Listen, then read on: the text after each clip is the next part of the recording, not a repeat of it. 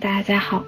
今天小竹虫建筑日记为大家介绍的是日本建筑大师板茂的作品《纸教堂》，火和防水，所以他在这个每个纸板上都涂了防水材料的聚氨酯，以及呃防火的材料的助燃剂，这样呢就增强了整个建筑的一个安全性。昨天呢，为大家介绍的是二零一六年的普利兹克奖获得者。嗯，昨天呢，我也是给大家介绍了一下。嗯，它主要的呢是给这些贫民窟里面的人民来做建筑。嗯，那今天呢，我为大家介绍的这位，同样是日本的建筑师，也是普利兹克奖的获得者。那么。他为什么获得普利兹克奖呢？最主要的原因是因为呢，他主要呢是给灾区的人民做建筑，比如说，嗯，战争啊，比如说地震啊，以后，嗯，很多需要安身的人需要这个住所，他就是为这些人来做建筑的。板帽最主要的特点呢，就是他善于运用纸来做建筑。他把这个建筑呢做成这种纸管这种材料，嗯，积极的呢跟自然相融合，来解决很多灾后面，嗯需要做的这种临时房屋的这种作用。每到了八月十一日，迎来高教堂的第一个服务日，那么这里阳光充足，环境优美，可以容纳七百人进行礼拜，是我们以后在学习的时候，嗯。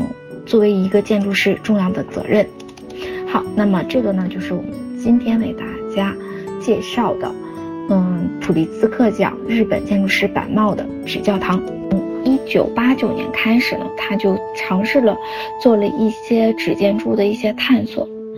这个里面呢，充分的体现了建筑设计与自然环境相融合的一种思考。那么，他也是一位著名的人道主义者。他曾经说过，二十世纪的建筑大师为大众建造公共建筑，而冷战后一代的建筑师应该为少数人服务，比如种族冲突的受难者和因灾难而无家可归的人。这种人道主义的，呃思想呢，主要是体现在对纸建材的轻巧组装、迅速的这种特点上。在大地震以后呢？板帽呢，为灾区的人民设计了这种纸教堂和临时的房屋，也为非洲的卢旺达的灾民设计了安身的处所。纸建筑对于板帽的理念，不仅仅是一种结合高科技的创作，更深深地含造了他对人类社会的关怀与责任。嗯，也就是像图里面所看到的，咱们的这座纸板的大教堂呢，嗯，建在新西兰。基督的城镇，嗯，它呢进行经过了一次毁灭性地震，作为一个临时的教堂，这个纸板教堂代替了拥有嗯悠久历史的圣公会大教堂。这个纸板大教堂预计可以维持五十年，直到这里有一个更持久的教堂出现为止。教堂的构架非常的简单，它采用了 A 型结构。用了九十八个同样大小的纸板管，构成了最安全的抗震建筑。大家也都知道，就是这种三角形啊，是最，呃，就是最最坚固的一种结构。那么这种结构的完整性和抗震性。嗯，那么纸板最重要的一个问题呢，就是防火，对吧？的这个教堂呢，它其实不仅仅是灾后重建的一个小教堂，而教堂有一个非常重要的作用呢，就是给人一种精神的寄托。那么，我我想这个教堂盖好了以后，这个里面应该有很多祷告的人在这里面为他们逝去的。亲戚或者朋友祷告，为他们自己的生命祷告。